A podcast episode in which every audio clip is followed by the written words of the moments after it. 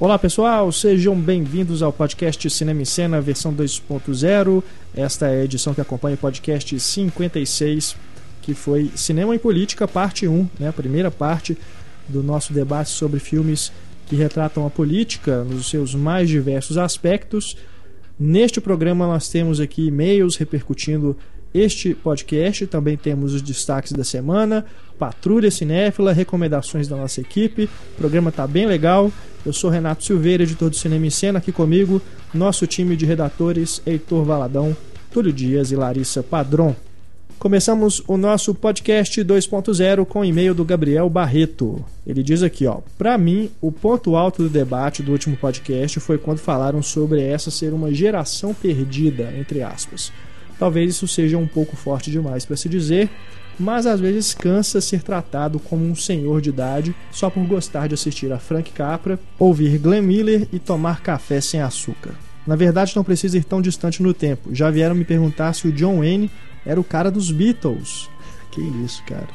Tudo bem que eu às vezes exagero na nostalgia. Já me disseram que eu penso que nem o Jill do Meia-Noite em Paris. Mas o que eu vejo, até dos que eu sei que realmente gostam de cinema e música, é que não é um preconceito, entre aspas, e sim uma falta de interesse e costume de ver coisas de mais de 20 anos atrás. Eu realmente fico muito triste por pessoas assim, por elas não saberem o que estão perdendo. Quando escrevi sobre o último podcast, esqueci de falar dos livros da Taschen. Há cerca de dois meses eu comprei do Stanley Kubrick em uma promoção na Saraiva. O material é realmente muito bom, uma excelente recomendação foram 50 reais o mais bem pago de toda a minha vida. Esse livro do Kubrick é foda mesmo. Eu tenho, aliás, as duas versões. Tem a versão espanhola e a versão em português, que depois lançaram aqui no Brasil. 50 reais está na promoção, né? Porque costuma ser uns 100 reais. 100, 150. É, mas realmente vale a pena, vale cada centavo. Isso que você comentou aqui, cara, realmente. Né? Muita gente tem preconceito mesmo de ver coisas, como diz o Pablo, não existe filme antigo, né? Esses filmes, né? mais aí uh, décadas aí para trás realmente tem preconceito com o filme preto e branco, né? Tem muita gente que não assiste porque, enfim, acha que é coisa velha e tudo, que é chato e tal. Isso mudo. é realmente foda. É mudo, ninguém quer ver. É. O Rafael Ferreira Franco também nos mandou um e-mail aqui sobre o podcast Cinema e Política, lembrando aqui de um, na verdade não é um filme, é um documentário, mas que realmente é muito importante para esse tema. Diz aqui o Rafael. Primeiramente, eu gostaria de dizer que o programa está muito bom mesmo, até me sinto mais inteligente com o podcast. este sobre cinema e política, parte 1, me fez lembrar da minha época da faculdade, há quase 200 anos atrás. Sou formado em publicidade, propaganda e meu trabalho da conclusão de curso foi sobre a influência da Rede Globo na política, usando três exemplos da década de 80 como objeto de estudo. E uma das coisas que eu pesquisei foi o documentário da BBC Muito Além do Cidadão Kane, que vocês devem conhecer e devem até se lembrar o quanto era difícil encontrá-lo devido ao seu banimento. Isso é verdade. Eu lembro que lá na faculdade, na PUC, houve uma exibição assim, escondidaça, assim, ninguém podia saber que estava sendo exibido no auditório lá da biblioteca. Os filmes estavam em rolo ainda, de 16 minutos, sei lá. Foi, foi, uma confusão a sessão, mas realmente hoje já, encontra na internet, né? É mais tranquilo. Rafael continuando aqui sobre o Muito Além do Cidadão Quer. Esse documentário serviu para minha pesquisa do caso das eleições presidenciais de 89, na qual muitos acusaram Roberto Marinho e a Rede Globo de influenciarem a opinião dos eleitores, favorecendo o candidato tucano. Verdade, não, né? O Collor não era do PSDB, é PMN. Ao exibir um compacto de um debate entre os candidatos à presidência naquela época, exibindo as melhores partes do Collor e as piores do Lula. Não sou defensor da Globo nem do Marinho, mas a conclusão que eu cheguei na minha pesquisa é que isso não foi verdade. A Globo não influenciara os eleitores neste caso. Ainda assim, ao ler uma biografia do Roberto Marinho, encontrei algumas passagens que contam sobre um outro político eleito graças à influência do Roberto Marinho. Gostaria de saber a opinião de vocês sobre isso. Se vocês acham que a Rede Globo influencia a opinião das pessoas. Boas férias para o Renato e vida longa ao podcast. Valeu, Rafael. Eu acho que influencia demais, cara. Especialmente por ser a Rede Globo, o canal de televisão do Brasil. E eu acho que é um canal super oportunista desde a época do surgimento, porque na época da ditadura a Globo apoiou a ditadura. Então é um canal de interesses e realmente manda no país, infelizmente. É, as pessoas falam muito da internet, mas a internet ainda não é tão acessível a todos os cidadãos quanto as pessoas pensam que, é. são. principalmente Apesar pros né, brasileiros. de ter crescido Sim, muito e tudo, Sim. Não é nem de longe tão é, influente quanto a televisão. É, né? E tem outra, a gente tem um acesso diferente também. Um É. acesso mais rápido, um acesso com pessoas mais politizadas. Sem a falar- televisão ainda é o meio de massa do Sem Brasil. falar que a televisão, por mais que você tenha o controle remoto, é uma coisa muito direcionada, né? A emissora escolhe o que você vai assistir. Ela faz a programação. Na internet é um negócio muito mais livre que você que tem que ir atrás das coisas, né? É, Inclusive, controle remoto, também a Globo demorou. A, a Globo vetava o uso do controle remoto no Brasil, porque sabia que se tivesse controle remoto, as pessoas trocariam o canal eventualmente. né? Uhum. Então ela segurou o tempo que ela pôde. Eu, eu acompanhando as notícias dessa, dessas eleições no domingo, o, as principais destaques era a Adriana Esteves ter ido votar, porque ela é atriz da novela principal da Globo hoje, então estava em destaque. é o nome A foto, sei lá. Carminha. Ah, Carminha. a foto dela votando.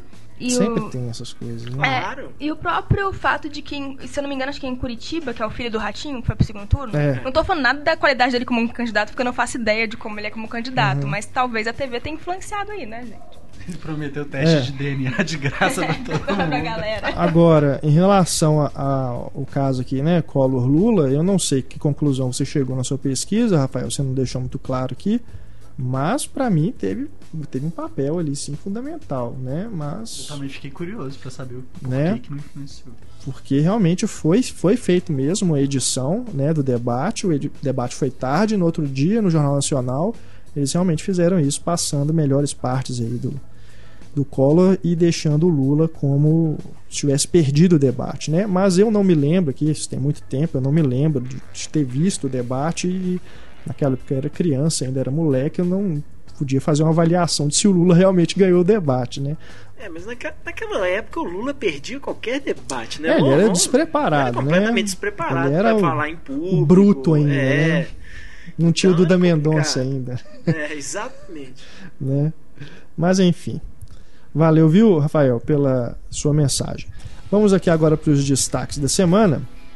Tivemos aqui algumas notícias aqui que vamos destacar aí. Aliás, no Cinema em Cena agora você tem aí o resumo da semana, né? Todo fim de semana a gente vai publicar aí uma lista aí com as principais novidades, né? Para você não você não tem só o podcast, que no podcast a gente comenta, né? As notícias a gente seleciona só algumas aqui para não ficar muito extenso. Lá no, no site você tem agora um link aí para você recapitular. Você que não pôde acompanhar todas as notícias todos os dias da semana, agora no fim de semana você pode aí dar uma refrescada, lembrar aí tudo que aconteceu e também pegar as coisas que você perdeu. Notícias aqui do nosso podcast. O Jack Black e o Richard Linklater vão trabalhar juntos mais uma vez. Eles já fizeram Escola de Rock, foi grande sucesso comercial de Richard Linklater. Fizeram agora mais um filme, Burning. Bernie, que ainda não foi. Brasil. Tá É, com cara de que vai É, direto pra acho que locadora. né? É, com certeza. é uma coisa de humor negro, né? E agora vão fazer mais um projeto que também parece uma comédia. E o Jack Black já fez algum drama? Ainda assim, É, ele o tem aquele papel dele é uma jeitão comédia. dele, Ele né? não fez nada, ele é o mais sério ali no, no- no filme, mas ele já fez um, aquele filme do Noah Baumbach, é Margot. Margot e o é. Casamento. Ah, é verdade. Ele é Chato os pra irmãos. Aqui, assim, né, é, é, é é a comédia do Noah Baumbach, mas É, aquele humor Aquele tipo de humor, esquisito né? lá, é. Mas é menos, né, menos pastelão do que ele normalmente Aham. faz. Ele- Já fez terror ruim, mas, mas fez. uhum, Que é o Eu Ainda Sei O Que Vocês Fizeram no Verão Passado. é mesmo. né, mas também na época que ele era um Zé Ninguém. Fez, fez romance da. Nem É, sei. o amor não tira férias. É uma né? comédia O romântica. problema é, é o tipão dele mesmo, né? Não dá pra você ver o Jack Black e, É, ele me né, surpreende e muito no não King vê-lo Kong. como um ator de comédia. Ele me surpreendeu muito no King Kong, pra te falar a verdade. Assim, eu, eu- desde o primeiro dia que falaram Jack Black vai fazer o diretor de cinema no King Kong, então eu falei, ah, acabou, né? Peter Jackson então vai chutar o balde. E eu, eu achei ele sério no filme, assim e tal, e eu gostei dele no filme. Não acho problemático, não. Jack Black ganhará um Oscar um dia. Bom, é a mesma pessoa que daria um Oscar pra Jessica Biel. Mas enfim. o... Geralmente atores de comédia que se saem bem em drama, pra mim são aqueles atores de comédia que eu já tô de saco cheio deles fazendo comédia. Que é tipo Jim Carrey, até o Robin Williams. Mas o Jack Black não, eu gosto dele fazendo comédia. então. Robin Williams sempre foi melhor em drama do que em comédia. Eu nunca entendi porque que o Robin Williams ins- insistia na comédia. Ele sempre foi um ator dramático melhor do que Pois é. comediante. Mais notícia aqui.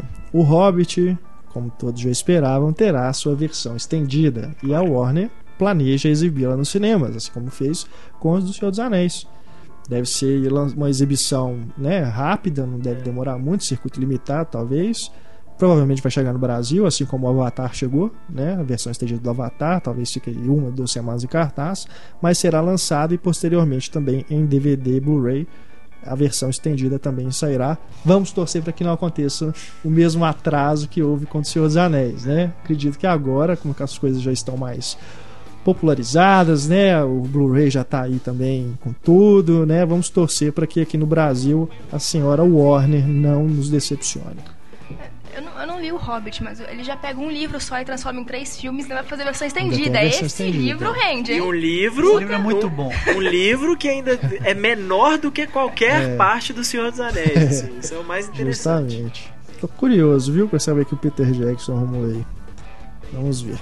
Falando em Warner, a- o estúdio anunciou aí a conversão para 3D de O Mágico de Oz. Né? Não, deve ter uma exibição também no cinema rápido, mas o- a conversão é mais para o lançamento em Blu-ray. Aliás, a Warner está com um senhor catálogo para o ano que vem, comemoração dos 90 anos do estúdio. Muita coisa bacana vindo aí, né? Caixas aí com uma seleção de filmes premiados, tudo, os maiores sucessos do estúdio. Vai ter também a- a- o box Ultimate do Batman. Enfim, vai sair muita coisa bacana aí, dando um banho aí nas comemorações da Paramount e da Universal, né? Que lançaram muita coisa legal aí em Blu-ray, mas nada perto do que a Warner está preparando. E a Warner vai converter então aí o Mágico de Oz, que ano que vem completa 75 anos, vai sair uma versão nova, já era esperado isso, né? E vai sair agora um box com a versão 3D. Nos extras vai ter a versão com Pink Floyd. não sei, não- quem sabe. Mas o, o, fato é que eles, ah, inclusive essa edição, essa última que eles tiraram, eles tiraram de catálogo, inclusive, para o cademoratório, né, que eles falam, justamente para preparar aí já as pessoas para comprar, né, essa, esse novo box É, aí que quem, será quem lançado. não comprou, que agora espere e É. lá compre o novo box. Verdade. Mais notícias. Matt Reeves, diretor do Cloverfield e do Deixe-me Entrar, né, a refilmagem do Deixe Ela Entrar, assumiu o novo Planeta dos Macacos, né, a continuação do Planeta dos Macacos, a origem, o próximo projeto dele. Achei bem, bem promissor, né, pelo menos a, a escolha do diretor. O que fez o, o filme anterior, o Rupert Wyatt, É, Rupert Wyatt.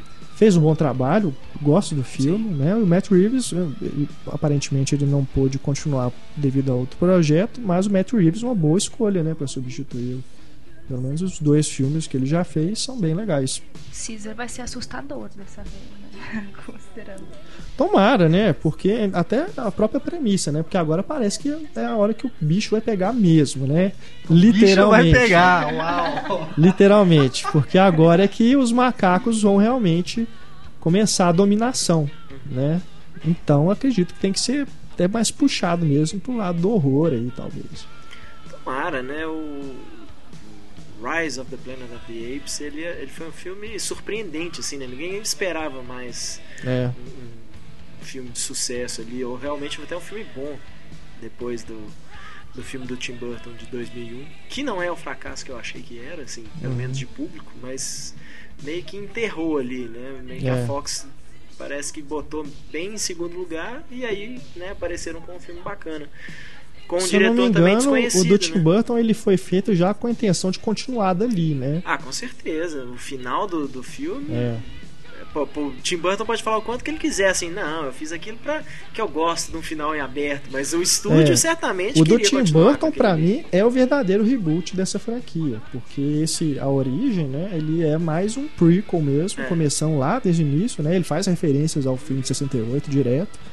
Então, pra mim, o reboot mesmo é o do Tim Burton. Certeza.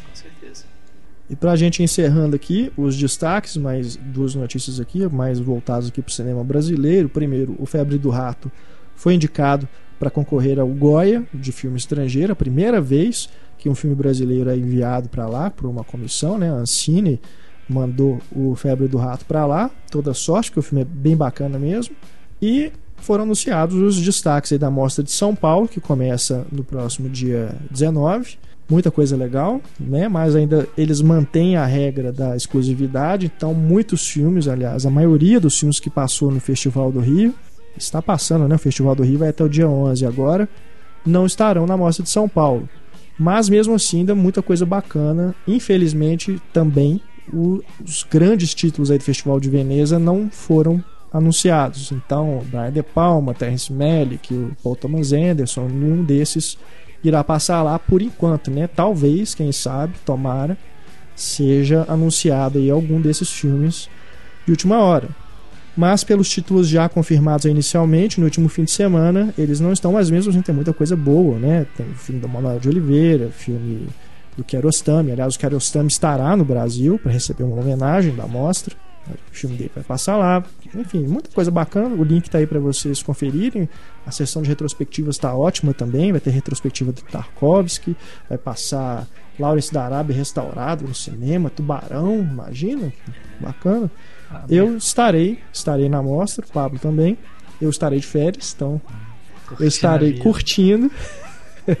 Espero poder conseguir, né, ver a maioria desses filmes bacanas. O, o Pablo vai estar tá cobrindo, então vocês vão acompanhar aí durante uh, o evento as críticas, os comentários que ele fizer no Twitter e no site. O Nosferatu está completando 90 anos, vai ter uma exibição. Também, vai ter uma exibição ar livre, né? né? Imagina, deve ser bacana demais, né? Escuta, no papel, vocês acham que a Mostra de São Paulo perdeu para a Mostra do Rio então? Pelo contrário, acho que ganhou. Pelo número de, grandes títulos, né? Até os de Cannes que não foram para o Rio e, foi para São Paulo, achei que foi uma seleção bem mais apurada, né? Parece que também tem uma coisa que a Mostra de São Paulo eles têm um FII, né? Uma taxa que eles pagam para exibição que é maior. Então eles conseguiram aí agarrar mais títulos do que o Festival do Rio.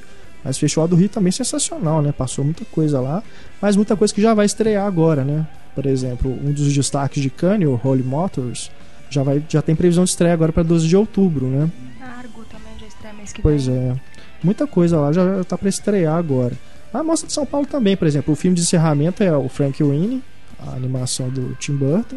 No, no, fim, no dia depois do encerramento da mostra já vai estar tá estreando no cinema, né? Então aproveitar aí só para fazer uma publicidade, né, do filme. Mas tem o, o filme de abertura, estou muito curioso para ver, é o No do Pablo Larraín um, diretor chileno, filme também muito elogiado. Tem muita coisa legal. O Tabu do Miguel Gomes, que é o diretor português, vai ter uma retrospectiva também. Enfim, tá bem bacana mesmo.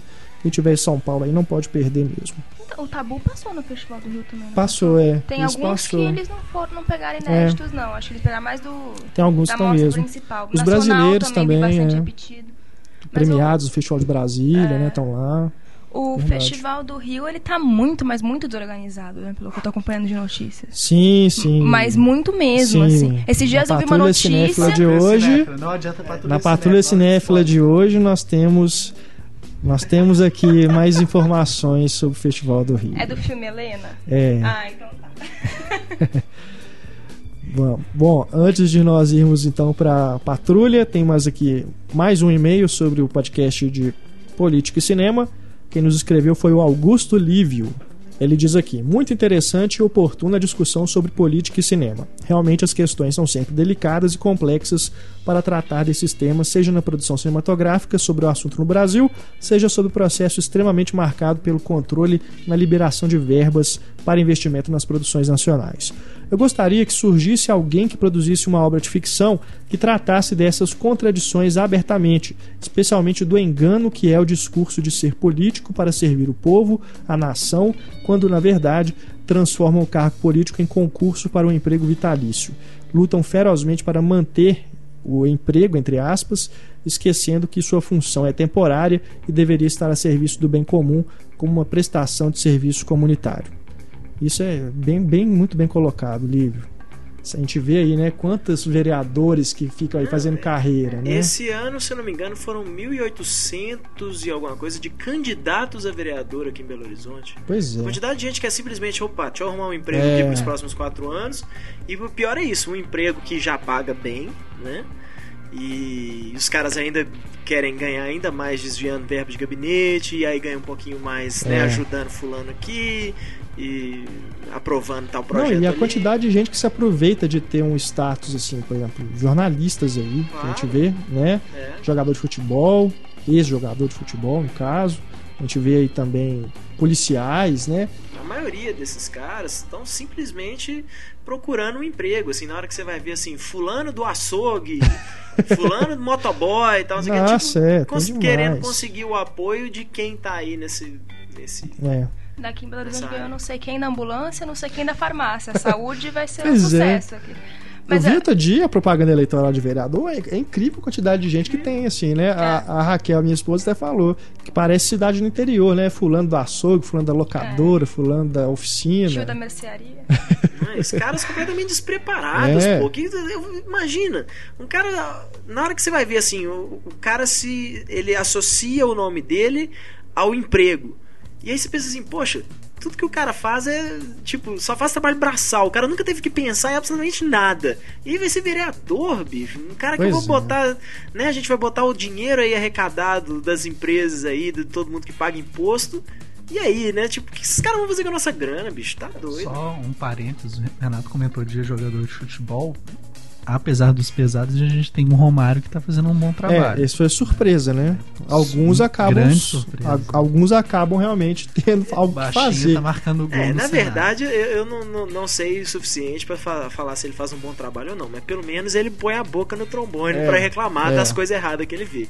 Mas isso eu falo, bicho, na hora que igual o pessoal reclamando da, da, da, da própria reeleição de vários candidatos a vereador aqui em Belo Horizonte que né, já estão tá mais da- do que atestado que os caras são canalhas. É só uma coisa, tá? Não tem um ali que, que vale. Quem conhece a Câmara dos Vereadores ali, quem já viu o pessoal que conhece gente que trabalha lá dentro, cara, você sabe, eu não sei, assim, eu, eu não consigo acreditar em um ali que tem um cara realmente honesto que não faz nada É errado. brincadeira. Mas a culpa também é de vocês que votam Com e certeza. elegem né? essas pessoas. Certeza. Não, na verdade, sabe de quem que é a culpa? A culpa é nossa de que não reclama que esses caras têm direito de ser candidato. Pô, o cara já, ó, já, já aqui, ó, tá na cara aqui. Esse cara fez coisa errada. Esse cara não podia nem se candidatar, bicho. Mas a gente faz alguma coisa? Não. A gente vai lá e reclama no Facebook, entendeu? Faz piadinha no Twitter. Pelo amor de Deus, vai pegar uma panela e vai lá bater lá na, na- durante a sessão lá. Falar, ó, fulano é esse corrupto aí e tal. quê. Esse cara não pode se candidatar de novo, uma não, ué. É. Bater panela no centro, bate na cabeça. É, infelizmente, acho que isso só vai acontecer algum tipo de revolta, assim, ou manifestação mais forte, se tiver numa situação muito crônica mesmo. Pois é. Né? E é Porque engraçado. Porque teve vários também. as teve- pessoas teve são muito vários- acomodadas, né? Tipo, ah, tô bem, assim, tá tudo tranquilo, tá mais ou menos o. Tá bom, né? Eu, Não eu já precisa- fiquei feliz que na lista de, de eleitos aqui em Belo né, Horizonte já mexer teve vários coisas? desses caras aí que estavam lá há muito tempo e só fazendo bobagem por baixo dos panos, essas coisas. Ela teve um monte que esse ano não entrou, eu já fiquei É.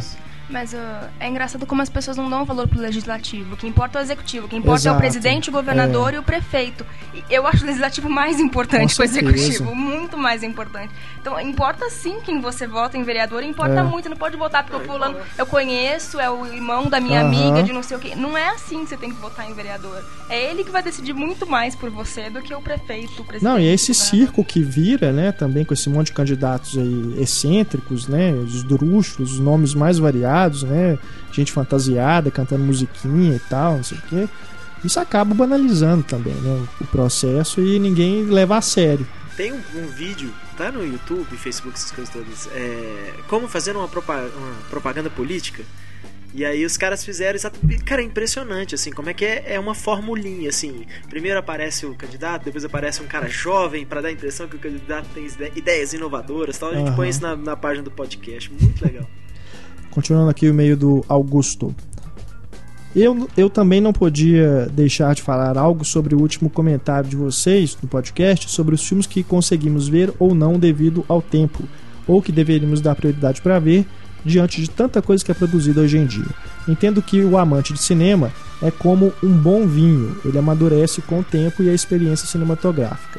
Na minha adolescência, quando comecei a me apaixonar pela sétima arte, os filmes da minha época eram os de todos os adolescentes, e evidentemente não dei atenção a produções mais profundas e interessantes que na época me pareciam chatas e sem sentido. Somente depois de um tempo de experiência com os filmes e a linguagem cinematográfica, e claro, com o amadurecimento natural da idade, fui capaz de saborear melhor certas produções antes por mim desprezadas naquela época. Cito como exemplos Amadeus e Um Estranho no Ninho. Por isso concordo com o Pablo quando ele diz que é uma sensação muito legal você descobrir um filme que ainda não viu e perceber como tem coisa boa ainda por aí. A sensação é de estar degustando algo de sabor novo que deixa uma marca em você que assiste. E com a ajuda de vocês, encontrei um espaço que está me oferecendo novas oportunidades para descobrir o que há de bom por aí e que eu nem imaginava. Parabéns pelo trabalho de vocês. Às vezes nem que você, que você não viu ainda, às vezes você já viu, revê e fala assim, Revê. mas eu não tinha pensado nisso É. ainda, né? Eu sou feliz de ver muitos filmes antigos agora. É sempre uma experiência muito legal. Mas isso que ele tá falando tem uma relação interessante com o jazz também. Quando você é novo, você não consegue apreciar aquilo. Mas aí quando você cresce e que você é amadurece, velho, hein? exatamente, você consegue perceber que não existe música melhor que jazz. Sabe? É lindo isso. É porque você tem a paciência de realmente ouvir. Geralmente a pessoa muito jovem não tem a paciência de ouvir. É. Então se não tem letra, a música não presta. Mas eu nunca vou esquecer no festival aqui, acho que era My Love Jazz, um desses festivais que tem aqui de jazz aqui em Belo Horizonte, a menina atrás de mim falando que queria estar num show de sertanejo. Bom, é, só pra. Como é, o é, Augusto. Augusto mencionou que né, não dá tempo de ver tudo que sai e tal, eu queria fazer um grande agradecimento ao deputado Demóstenes Queiroz, porque Protógenes. Ted. Protógenes. Queiroz, desculpa. E é o Juan. E- Esquece E do o pequeno Juan. Juan. Tem que agradecer ao Pequeno Juan, que é o filho dele. É, mas eu agradeço mesmo ao Protógenes que foi lá e foi no Twitter e reclamou do TED e falou que é um absurdo e tal. E a bilheteria do TED subiu na segunda semana. O cara só conseguiu chamar a É. atenção pro filme. O filme subiu mais de 11% na segunda semana e ganhou o primeiro lugar nas bilheterias brasileiras na semana passada. Então, muito obrigado. Continue assim, continue fazendo aí uma propaganda gratuita para os filmes que você não gosta, que É. a gente agradece muito. Filmes bons, né? Cara, que seja ruim. Sem filme nenhum deve ser censurado. Filme nenhum da alguém tem direito de falar não, você não pode ver esse filme, mesmo que ele seja do Michael Bay, cara. É o- ele vai levar o pequeno agora pra ver Ma- Magic Mike e falar, calma, filho, eu quero ver até onde isso vai. É. Calma, filho, eu quero ver até onde isso vai. Tira, tira, tira. É um filme de mágico, né? É mágico. Filme de bombeiros, pô. Mike o mágico. A gente É. tem, que, tem que torcer pra ser lançado assim aqui. Vamos então, aproveitando aí, né, o clima aí do, do Protógenes, vamos para nossa patrulha cinéfila. Temos aqui várias mensagens hoje, patrulha mais uma vez bem quente. Começamos aqui com Gabriel Oliveira. Antes de mais nada, gostaria de parabenizá-los pela qualidade dos programas. Embora só tenha começado a escutá-los recentemente, fiquei muito satisfeito tanto com a escolha dos temas quanto com as discussões, a ponto de eu ir à procura das edições que eu perdi. Continue com um bom trabalho. Valeu, Gabriel. O que me traz aqui hoje, porém, não é um bom motivo, infelizmente. Decidi recorrer à Patrulha Cinéfila para compartilhar uma situação que ultimamente tem me irritado muito nos cinemas de Manaus. A predominância crescente dos filmes dublados. Claro, tem deixado os nossos ouvintes irados. Como diz um, como diz um amigo meu de Manaus, ele fala: Cara, só muda o endereço, o problema é o mesmo no Brasil inteiro. É. Vejam só, diz aqui o Gabriel, que hoje eu decidi, enfim, assistir a Looper, Assassinos do Futuro, que estreou por aqui na sexta-feira passada. No entanto, qual não foi a minha surpresa ao ver a programação dos quatro cinemas da cidade e descobrir que só há uma sessão legendada do filme em todos eles, em um horário que é praticamente impossível para mim. No Play Art Manauara, no Cinemais Manaus Plaza Shopping, no Cinemark Estúdio 5, o filme só está disponível em cópias dubladas. Já no Cinemais Millennium Shopping é o único que está exibindo Looper com áudio original legendado, mas apenas em uma sessão às 21 horas. Eu, pobre estudante que só anda de ônibus, não tenho condições de ir, ir ao cinema a essa hora. Também vale notar que Looper, depois de apenas uma semana em cartaz, já teve uma drástica redução de salas de exibição. No Play Art Manauara, por exemplo, três salas estão inteiramente ocupadas com sessões do suspeito até que a sorte nos separe, e por motivos inexplicáveis, outra sala do mesmo cinema está ocupada com reprises de As Aventuras de Agamenon e Billy Pig. Não seria a primeira vez que isso acontece. Melancolia só ficou uma semana em cartaz por aqui e Cosmópolis nem mesmo estreou. O motivo esquisito para as reprises se chama cota de tela. É. Cinema tendo que correr atrás pra exibir filme nacional. Mas, É. porra, Agamenon? Sério? Brincadeira, Você né? tem que cumprir Não, cota de tela com Agamenon? Tanto filme, pô, palhaço acabou de ser indicado Aqui ao Oscar, Belo Horizonte né? também, né? Cinemark está exibindo até hoje o Gamenon e o Billy Pig também. Os dois. Acho que tem mais algum aí que também tá no na tal da sessão replay, né?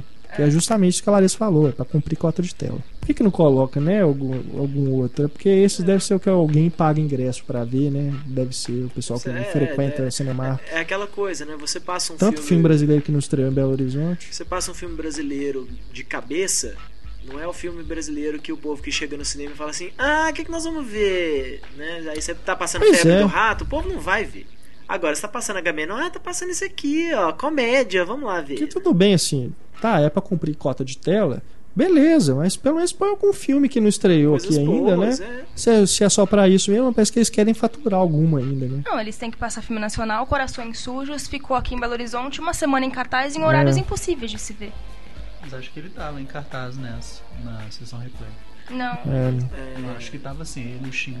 Pra, o compa Xingu tava, é. pra compartilhar a O sua, Corações Sujos eu não sei, porque foi na mesma época que estreou, né? É. pra compartilhar aí a sua dor, Looper no Cinearte Boulevard só já está passando em apenas É. uma sessão às 20h50. Você tinha comentado, né, Heitor, que você não acreditava muito no, no No- sucesso dele, assim, É. na- junto ao público, né? É, o problema, ficção científica hoje que você não, não faz uma campanha gigantesca mostrando os money shots, assim, os efeitos visuais, essas coisas e tal. O público não vai ver, chega É. lá e fala, ah, né, não, não, não sei direito o que, que é esse filme e tal, então eu vou ver é, até É. que a sorte não O se Dredd também, né? Dredd também já deve, tá, já deve ter saído de cartaz de Belo Horizonte. No caso do. Totalmente. O Cosmópolis, que ele citou aqui, né? Aqui também BH, É. uma semana só. É. No caso do Looper, você acha que é, sei lá, o Bruce Willis perdendo a força também? O Bruce Willis já perdeu a força há um, há um tempinho. Ele ainda consegue alguma força quando ele trabalha com- ou com um diretor grande ou com uma franquia tipo Duro de Matar, assim, né? Mas de toda já- forma, ele tá com. tá em cartaz em vários filmes esse ano, É. né? Mas, muita, mas tudo isso, assim, Ainda vem Duro de Matar lançados, aquele The Cold, Cold Light of Day, tem ele, passou Aham. batido, aquele Ca- é, Catch 44, eu acho uma coisa assim. É, saindo direto Sabe, em tudo DVD. passando direto em DVD e tal. Então o Bruce Willis tá meio em baixa. E ele consegue voltar, assim, às vezes, num- em papéis em filmes, às vezes, mais interessantes ou de diretores É. famosos. Mas eu, eu acho que no, no caso do Looper, pro público brasileiro, assim, grande público, eu acho que o Bruce Willis ainda é o que mais chama atenção. Porque é um filme que não Com investiu certeza. muito em marketing. E os efeitos dele, se você for mostrar ele em trailers, é tudo spoiler. Então, você não pode mostrar muito efeito especial nos trailers. Que, Então, infelizmente, ficção é- científica as pessoas vão ver por causa de efeito especial. Infelizmente, e a- infelizmente a maioria do público, não, não digo isso brasileiro, digo em geral hoje em dia, não quer pensar pra ir no cinema. Eu quero ir pra ver uma bobagem, pra esquecer que existe um mundo lá fora, tal. Então, um filme que é um pouquinho mais complicado, o cara já fala assim: "Ah, vamos ver Shrek 2". E lembrando que Looper é classificação indicativa 16 anos, né? Super justificável ser dublado. Vamos agora aqui com o Yuri Rebelo. Diz ele aqui: Eu, assim como vocês, gosto de assistir a filmes legendados, mas não concordo quando vocês falam, particularmente o Heitor, que se um filme só está disponível dublado, tem que esperar o Blu-ray. Eu gosto de ver filmes no cinema. É a forma como eles foram pensados. E se para isso eu tenho que ver dublado, é um sacrifício que eu aceito fazer, ainda que eu não goste. Tá, mas espera aí. O filme foi feito pra ver no cinema, eu concordo. Ele foi Mas feito pra ver no, com som original. É, com som original. né? é. Então, o que, que você faz? Faça assim como eu. Junte o seu dinheirinho, venda aqueles brinquedos velhos que você não usa mais, não sei o quê, e compra um projetor, um sistema de home theater bacana. Tudo bem, não é o cinema, né? Acho que nada realmente se É. compara àquela experiência de você Com ter que certeza. sentar no escuro durante duas horas, não pode sair pra fazer xixi, porque senão. Mas é o mais né, próximo sem que interrupção e tal, mas disso, é, né? um- é- é- não, e é uma boa experiência também. Com certeza. Quantos brinquedos você vendeu pra comprar um projetor? Cara, comprar um Na projetor. verdade, eu fiz, eu fiz uma coisa porque não era brinquedo de criança, eram os brinquedos que eu comprei depois de adulto. E depois de adulto, aí na hora que chegava assim, você abre a caixinha e fala: "Olha que legal", tal, mas ah, depois eu tiro da embalagem e vai deixando. O Heitor era Itens de colecionador. é, né? se você já assistiu o Virgem de 40 anos, é que é aquilo É. ali, cara. Eu peguei um monte de boneco que eu ainda tinha, tudo lacradinho, bonitinho e tal, fui vendendo, fui vendendo, vendendo. Na hora que eu vi, eu falei, uai, aqui, ó, olha meu, meu equipamento É. aqui. Mas, Mas mas vale a pena mesmo. Você investir no equipamento assim, você que é cinéfilo, com certeza vale a pena. Se você não tem os bonecos, vai juntando grana de É. outra forma, né? Mas Mas eu não tiro sua razão, assim, eu já assisti. você pode vender o seu corpo. Não, isso nem tanto. Mas eu já assisti, por Depende exemplo, do de- corpo. alguns desenhos animados, eu assisti por querer ver no cinema, especialmente quando saíam, começou a sair os desenhos em 3D e né, nem existia televisão 3D ainda. Eu falei, ah não, então né, tem, se eu quiser ver 3D tem que ir no cinema. É, aliás, o Yuri disse aqui que ele viu a invenção de Hugo Cabret em 3D no cinema, viu dublado, né? Porque não tinha opção lá. Depois ele reviu na casa dele, com a mãe dele, e achou a experiência bem menos espe- espetacular. Claro, né? É, Então, com certeza. Dá mais o filme 3D, né? Mas Mas é, mas é um isso, projetor, cara. é, arruma- não se tem tiver uma projeção de uns 90, umas 90 polegadas assim, já, cara, você já vai ver assim a diferença que faz. Não se renda aos inveja, dublados, né? Não cara. se renda, não se renda.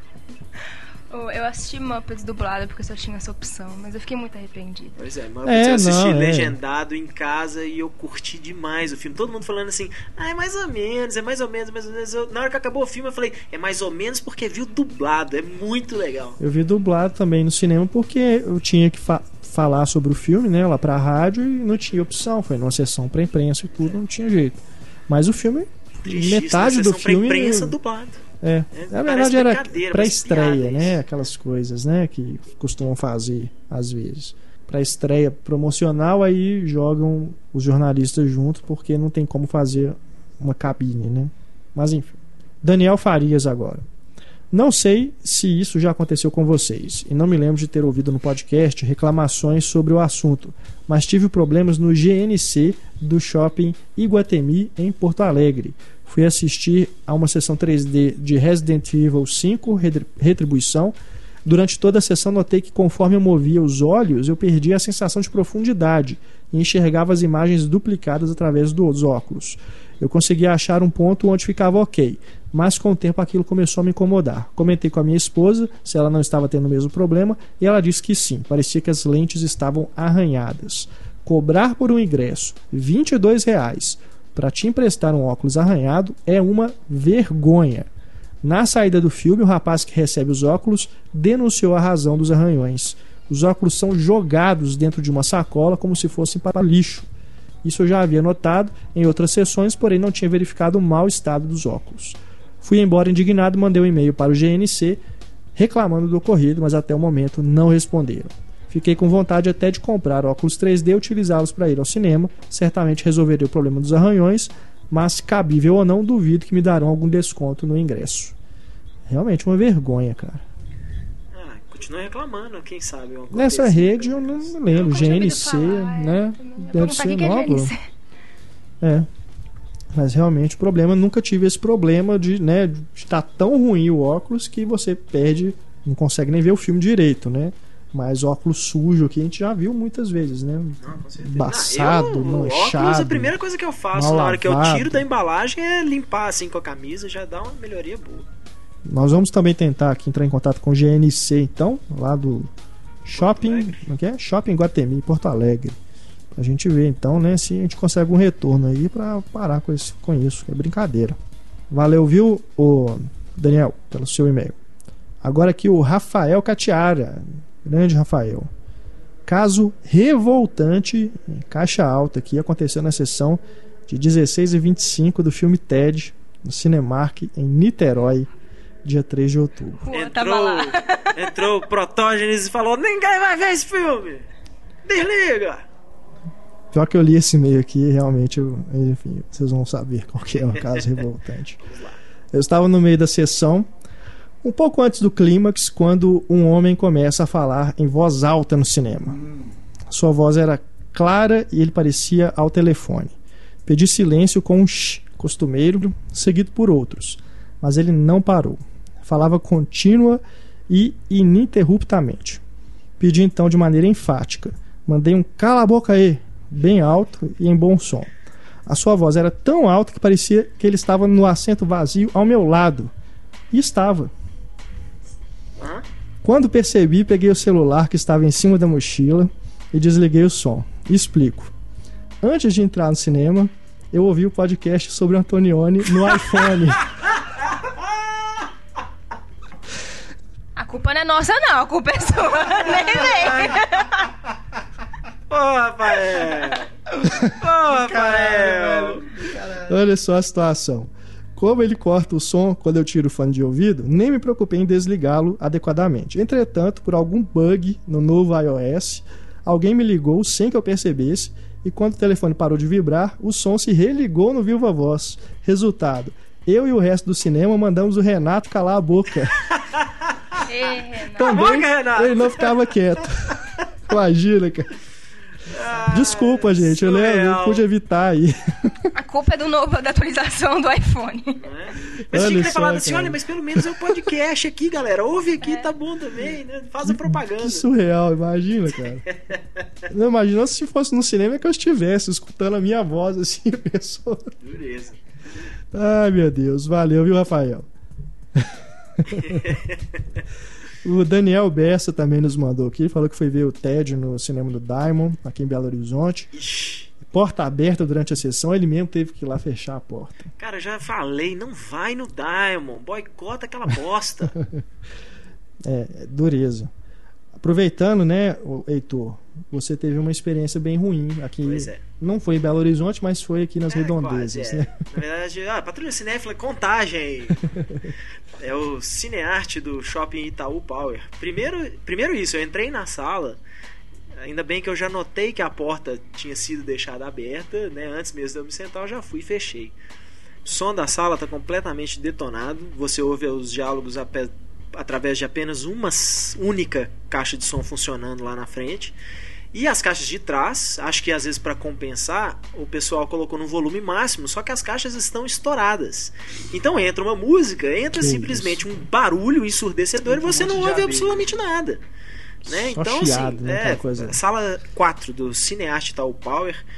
Então, assim, já tem esse problema na sala 4. Em geral, os cinemas, isso eu acho assim uma coisa assustadora, como é que os caras não pensam nisso? Eles fizeram o cinearte, ele tem um as bilheterias ficam no corredor do shopping e fizeram um saguão enorme, mas enorme para comprar pipoca, bala, essas coisas. E as salas são de um tamanho ridiculamente pequeno.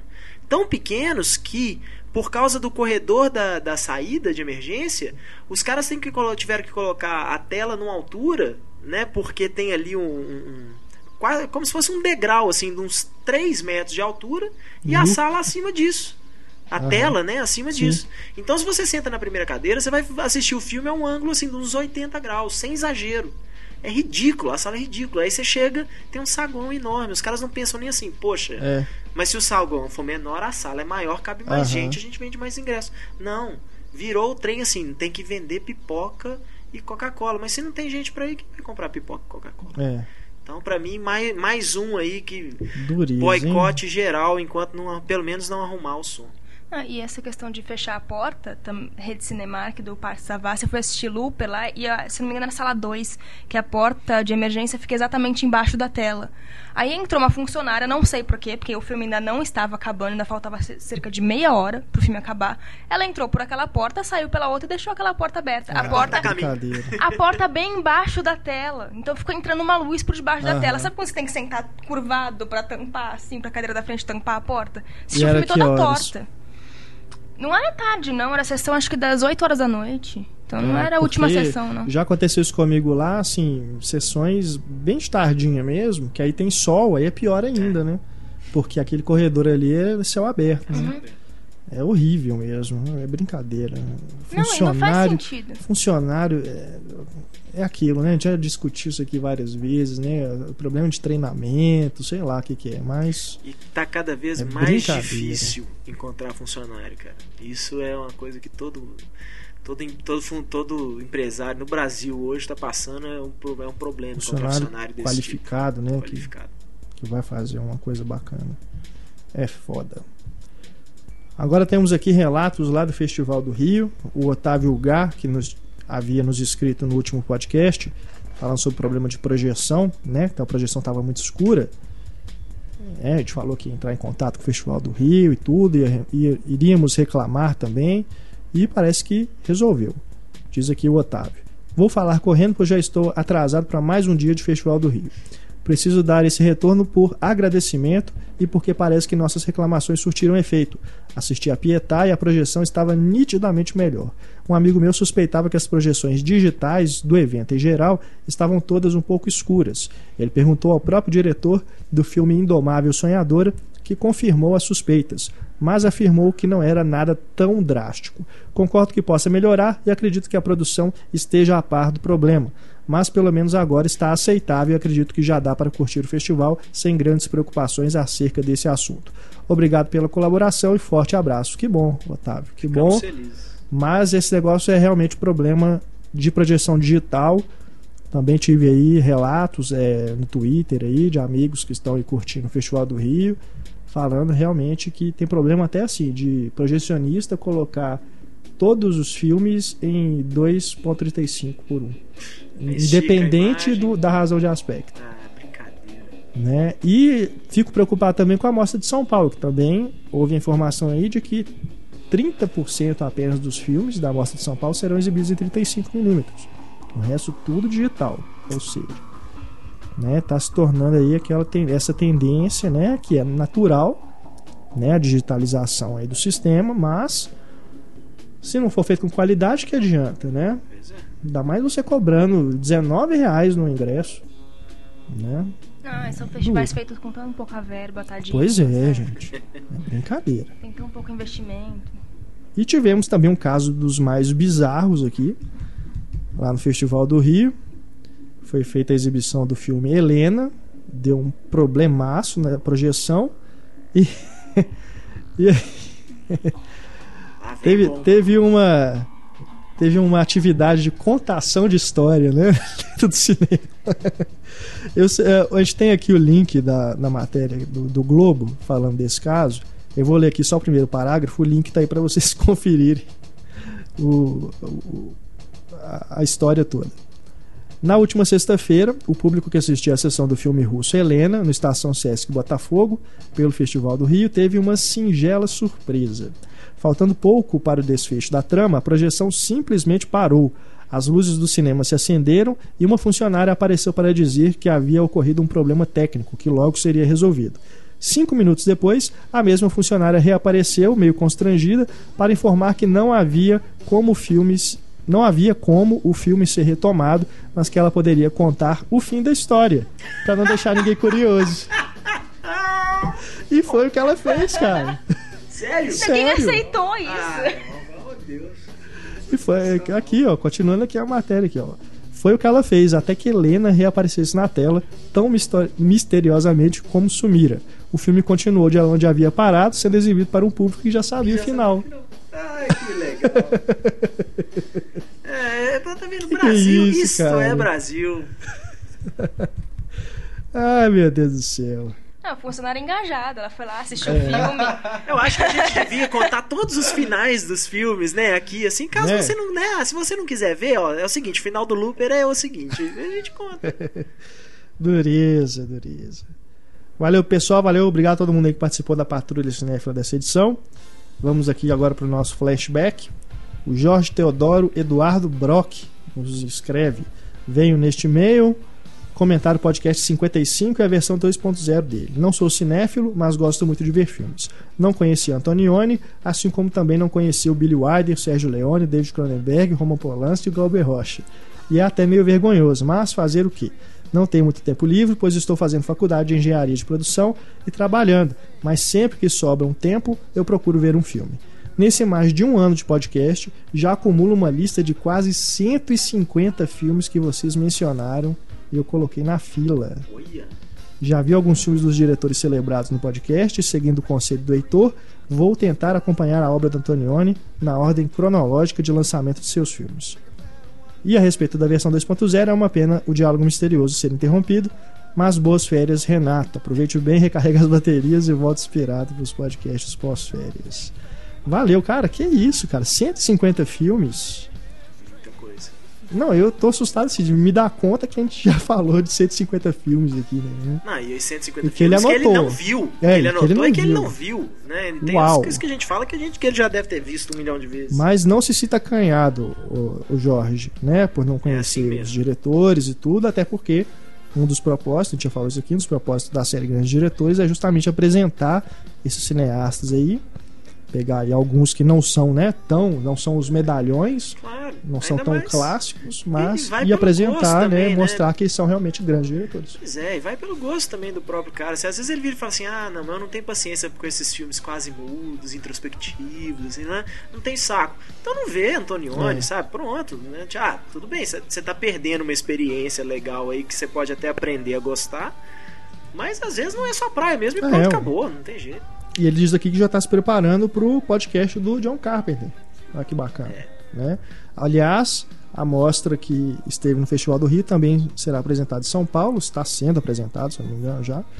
Curtam aí, aproveitem, vejam tudo que vocês puderem do John Carpenter para vocês também aproveitarem com a gente o podcast no final de novembro. Marcos de Oliveira. Ah, o Marcos de Oliveira, aquele que fez a prova lá do concurso e usou o podcast de ajuda.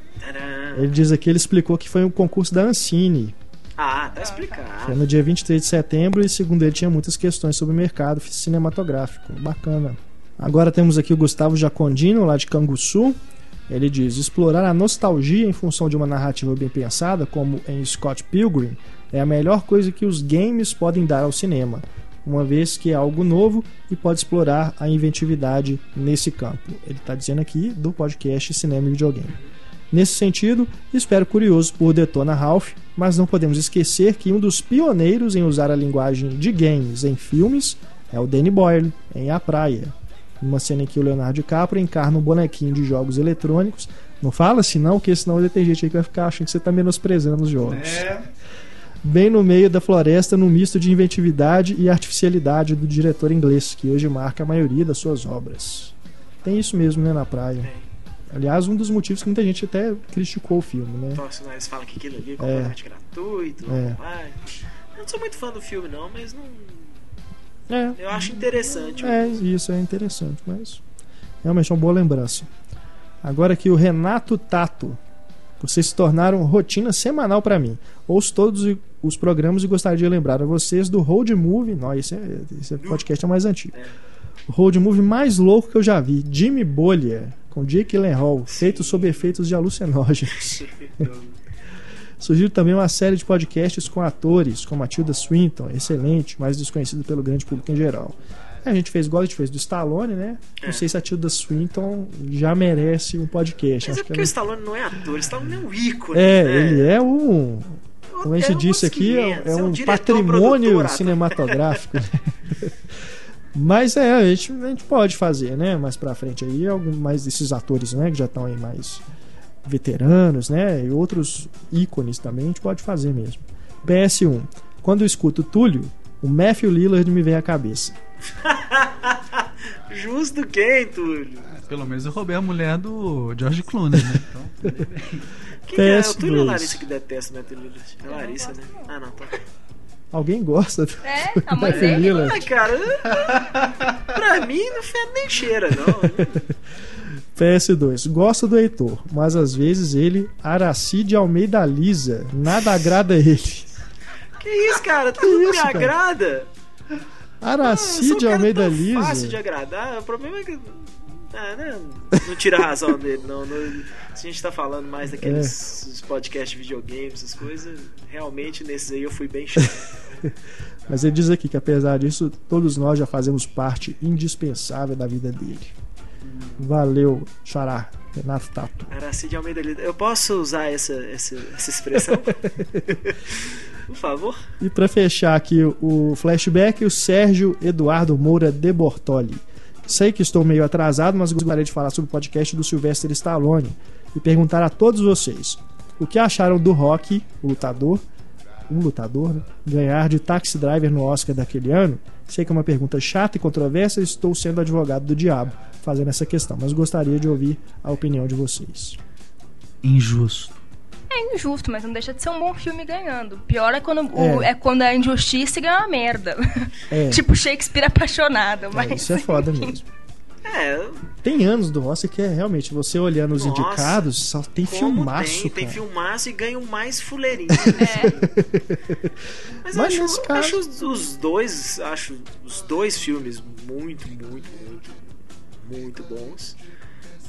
Mas realmente, Taxi Driver é um filme melhor, É, mas o Rock é muito mais perfil de Oscar do que Taxi É, Driver, né? Então eu entendo assim perfeitamente o Oscar, o Rock ter ganhado. ainda mais naquela É. época, né? Com certeza. A gente não pode não concordar, mas você fala assim, tá, mas é o Oscar, eles não vão pegar um, É. um filme igual Taxi Driver, que é Acho sobre, que está- sobre, que hoje sobre a seria- escória da humanidade. Eles vão pegar um filme sobre o cara É. que é a escória e que ele se.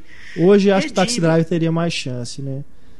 Será? É... Ah, que isso. Eu, eu- digo por- pelo filme ser realmente mais duro, né? Mais cínico, mais. mas ele Né? tem um ritmo muito lento. O Oscar costuma. Não, mas não acho É, que questão não sei de. não, acho viu? que Eu acho que o perfil do é- Oscar não mudou, não. Será? Eu, Eu acho acho que que não. mais chance hoje. Eu acho que hoje bobear nem, nem ia pro Oscar. É mesmo? Esse é aquele filme Ó. que todo mundo ia falar bem e tal, né? E na hora que você ia ver. Tava, tava lá, assim. Se- se- entraria na, naquela lista, assim, né? Agora que a gente tem 10 indicados a melhor filme, mas. Não sei se entraria, não, viu, cara? Eu acho hoje o povo ainda mais politicamente correto do que naquela época. Né? Nos anos 60, 70, assim, o pessoal queria um, um cinema mais. mais realista e. Né, uma coisa diferente do que, tinha, do que vinha sendo produzido. E acho que hoje não. Acho que hoje o pessoal quer assim. Ah, que bonito. Ah, ele se redime. Me fez chorar. Ah, chorei. É, sei não. Aliás, o Taxi Driver também tem um candidato, né? Tem uma campanha política rolando ali. né? Tem. Tem um, é Senado, não é? É. Candidato a Senado? É que a Sybil Shepard é, Trabalha trabalha, na na campanha campanha. dele. né? Ele vai visitar no. É, é uma coisa. Que- É, o comitê né, da campanha dele. É uma coisa que tá ali no filme, né? Mas não é um filme político. Mais um e-mail aqui sobre o podcast de política. É o e-mail do Edilus Penida.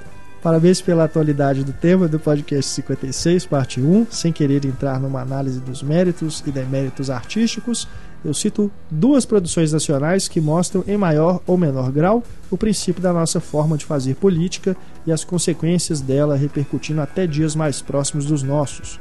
Carlota Joaquim da Princesa do Brasil, de 95, e o Bem Amado, de 2010. Verdade.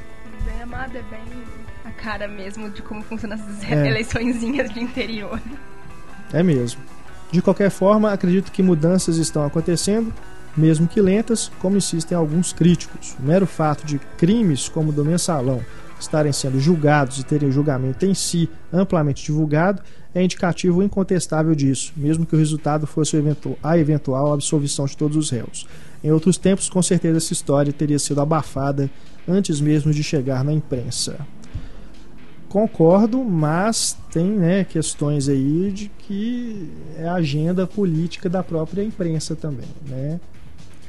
Olha, eu, eu vou pelo lado que, assim, antigamente quando tinha né, o PSDB lá, o Fernando Henrique, o Itamar, essas coisas, a né, o pessoal parece que acha que não existia corrupção porque a gente É. não ficava sabendo. E, né, com o, o- o governo do PT aí, isso tem, tem sido, não é, é, é, é um dos aspectos que eu acho positivo do PT estar no poder. É que o, de duas uma, ou a imprensa e os outros partidos ficam tão em cima que os caras não conseguem né, ser corrupto direito e aí acaba caindo a merda no ventilador e a gente fica sabendo e tem CPI e tem essas coisas. Né? Então eu acho que esse é um- um- um- a grande vantagem. Porque é, é- é muita ingenuidade achar que quando É. era nos outros governos não tinha esse nível de corrupção. Tinha, bobear, tinha muito mais, porque ninguém ficava sabendo. E onde começou o mensalão? Aqui, É aqui. no governo PSDB, Pois é. né? Que, aliás, o, o mensalão mineiro não está sendo julgado, né? Tô julgando o mensalão aí do PT. Mas Pois enfim. É. E ainda Vamos assim, as entrar. pessoas, por mais que ele tenha rece- esteja recebendo atenção da imprensa, quem dá atenção pra isso já é razoavelmente politizado. Exato. A maioria das pessoas ainda preferem ver notícia de novela. Pois é. É duro. Outro dia saiu uma tirinha ilustrada pelo Angeli? Ou o Laerte, acho que é- não, o Laerte. É. Explicando o mensalão. É bem bacana, vale a pena procurar na internet afora. Tipo, desenrolar toda essa história. Pra você entender melhor o mensalão. O que que aconteceu. É bem divertido. Massa. Mais e política no podcast 57, né? A segunda parte do nosso debate. Acredito que se o Pablo tivesse aqui agora, né, na gravação do 2.0, esse de- debate sobre mensalão ia extrapolar aqui o nosso tempo, né? Mas o Pablo está no podcast 57, a segunda parte do nosso debate. A gente gravou tudo junto, mas a gente dividiu o programa. Vocês podem escutar aí esta semana. Cinema e Cena recomenda pra gente ir embora no nosso podcast. Eu começo aqui resgatando um filme que não é tão distante, né? Mas que talvez as pessoas, talvez aí quem não, viu na época, não tenha visto aí depois, alguns anos depois, que é A Razão do Meu Afeto. Comédia romântica com a Jennifer Aniston e Paul Rudd. Aliás, uma recomendação que eu faço em nome da minha esposa, que ela quis assistir ao filme no Netflix esse fim de semana. E realmente é um, um filme bem bacana, né? Dirigido pelo Nicholas Heitner, diretor aí do. Ele tá sumido, né? Acho que ele Ah. até parou. né? Ele fez As Bruxas de Salem, Sob a Luz da Fama, aquele filme de dança, né? Que é meio bobinho. E o último dele foi o Fazendo História, History Boys, que saiu direto em DVD aqui no Brasil. Sumiu. Mas enfim, o filme é bem legal, né? Inclusive achei que tá- depois tá fazendo esse paralelo. Ele pega a mesma, basicamente a mesma coisa ali do Procura CM, né? De um hétero se apaixonar por um homossexual e tentar, né, mudar as coisas ali, só que os acontecimentos são diferentes. E a razão do meu afeto talvez seja até um filme melhor, no fim das contas. Será? O Túlio já tá aqui. Não, mas nesse Eu não caso assisti. eu concordaria com o Túlio, assim. Tipo, É. sem, sem o Túlio ter assistido, mas eu. Aí Será? eu discordo, eu acho que eu gosto mais do Procura CM. É, eu gosto demais de Procura CM também, mas, cara, numa boa. Não, É. eu gosto muito do, do Razão do Meu Afeto também. É um filme que eh, injustamente aí ficou pra trás, na minha opinião. É bem legal. Procurarei. Tem DVD, não saiu em Blu-ray aqui no Brasil, mas tem DVD, o link tá aí pra quem quiser procurar. E no Netflix também tá disponível, é bem, bem legal, vale a pena conferir. Você que não viu, quiser revisitá-lo, né, Pra ver se ele resistiu ao teste do tempo, vale a pena procurar. Jennifer Aniston, ó, quando dos atores de Friends, ela era mais promissora, assim, ela fazia uns filmes bem bacanas. Aí ela começou a entrar na onda É. de filme de Adam Sandler e tal. Os primeiros, tem um Mas os também primeiros chama dela eu gosto bastante. Olhos de Sinatra, um negócio assim. Também saiu, passou direto em DVD aqui no Tem Brasil. que ela é caixa de supermercado, não é? Ela, é ela é casada com John C. Por um Reilly. sentido na vida. É. É.